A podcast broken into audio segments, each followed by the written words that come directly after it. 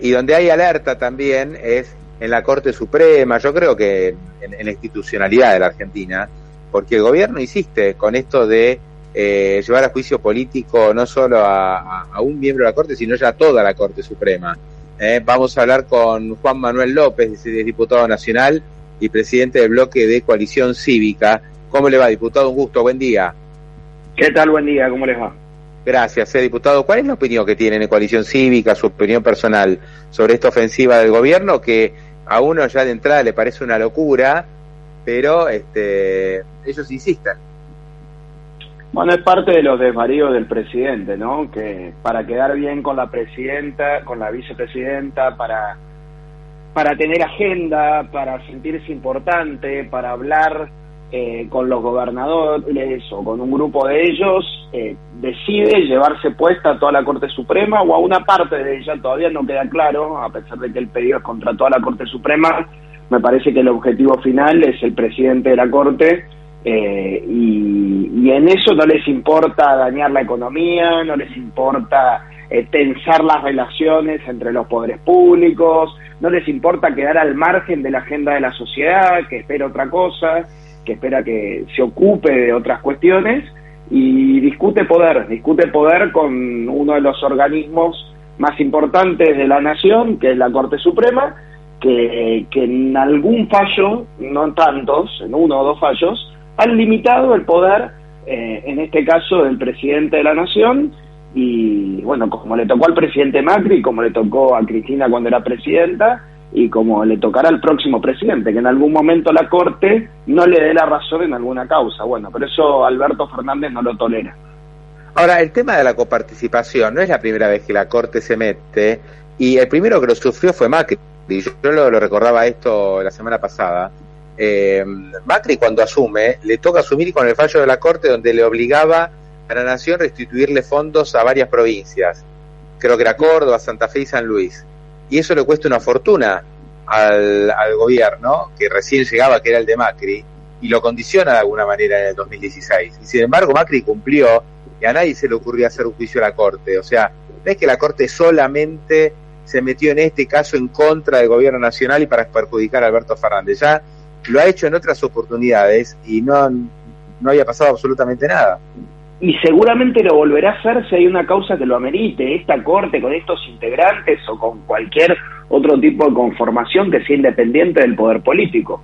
Me parece que es la misma corte la que, bueno, parecida a la que falló contra Macri o contra el gobierno nacional, mejor dicho, que, que en esta oportunidad, que en esta oportunidad me gustaría contextualizar. Uno dice, bueno, el fallo a favor de la ciudad de Buenos Aires es una medida cautelar que ocurrió más de dos años después de ser pedida eh, y que ni siquiera eh, responde a todo el pedido que hace el gobierno de la ciudad, la demanda. Yo podría decir, la Corte, si me pongo a criticar la medida cautelar, bueno, demoró dos años en sacar una medida cautelar eh, y todavía no falló sobre el fondo. No es que la ciudad está feliz con, con esta medida cautelar y le dio toda la razón. No, es un juicio que está tramitando que le dio una parte de la razón y que, que sí, que el presidente tiene que asumir y los 11, 12 gobernadores que, que firmaron ese juicio político también tienen que asumir que, que la Corte está para eso, está para ser árbitro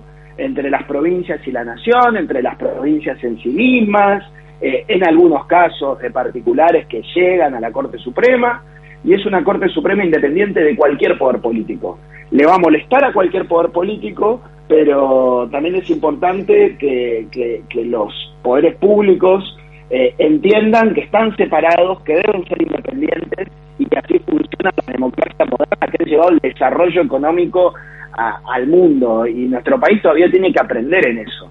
Y, y no podemos alejarnos de ese aprendizaje.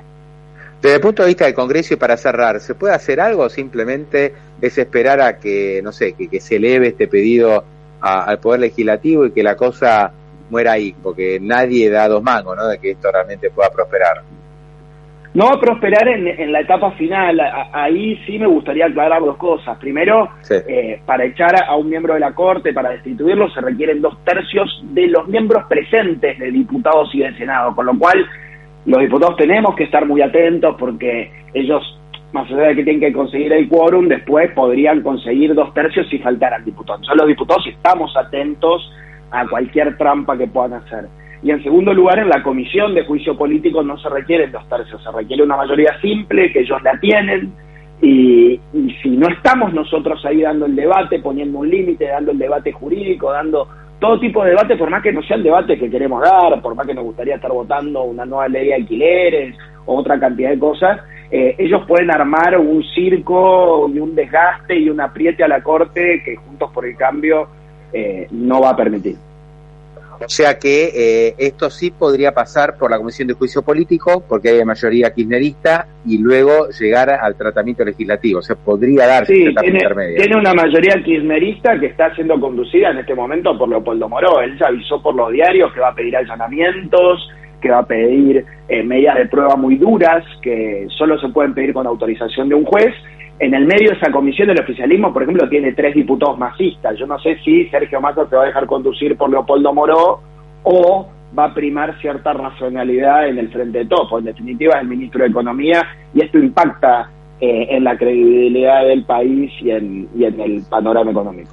Massa por ahora, viste que habla de todo Massa, pero de esto no, no dijo una sola palabra hasta ahora se hace bastante el distraído el ministro de Economía, Sergio Massa, y eventualmente candidato a presidente. Me parece que en algún momento va a tener que definir, porque si uno es un político con responsabilidades, hay ciertos temas con los que no se puede hacer el tonto. Sí, es un tema más que delicado, ¿no? Como para mirar para otro lado, tal cual, tal cual. Exactamente. Diputado, un abrazo, gracias y seguramente lo vamos a volver a molestar porque este tema este, como, como usted bien decía, el gobierno lo, va a impulsar. Eh, ¿lo, puede hacer ahora o tiene que esperar a, que, que arranque las sesiones ordinarias? Ellos dicen que van a convocar a sesiones extraordinarias para este tema. Lo cierto es que hay, hay antecedentes de que se puede iniciar un juicio político porque es una función privativa de la Cámara en cualquier momento eh, del mm. año, así que veremos si convocan, si no convocan. La verdad que el oficialismo no está siendo serio en esto, no está más allá de un, comunicado del presidente el primero de enero y de algún comentario de la vocera presidencial, eh, las autoridades de la Cámara de Diputados y la Comisión de Juicio Político no han dado ningún tipo de certeza porque deben estar buscando cuándo eh, meter la, la cuña, cuándo hacer la trampa y si Juntos por el Cambio está distraído. Nosotros ya nos hemos reunido, los miembros Juntos por el Cambio de la Comisión de Juicio Político, y estamos esperando que ellos muevan las piezas para nosotros también hacer nuestro trabajo. Diputado Juan Manuel López, un gran abrazo, gracias eh, por este contacto. muchas gracias.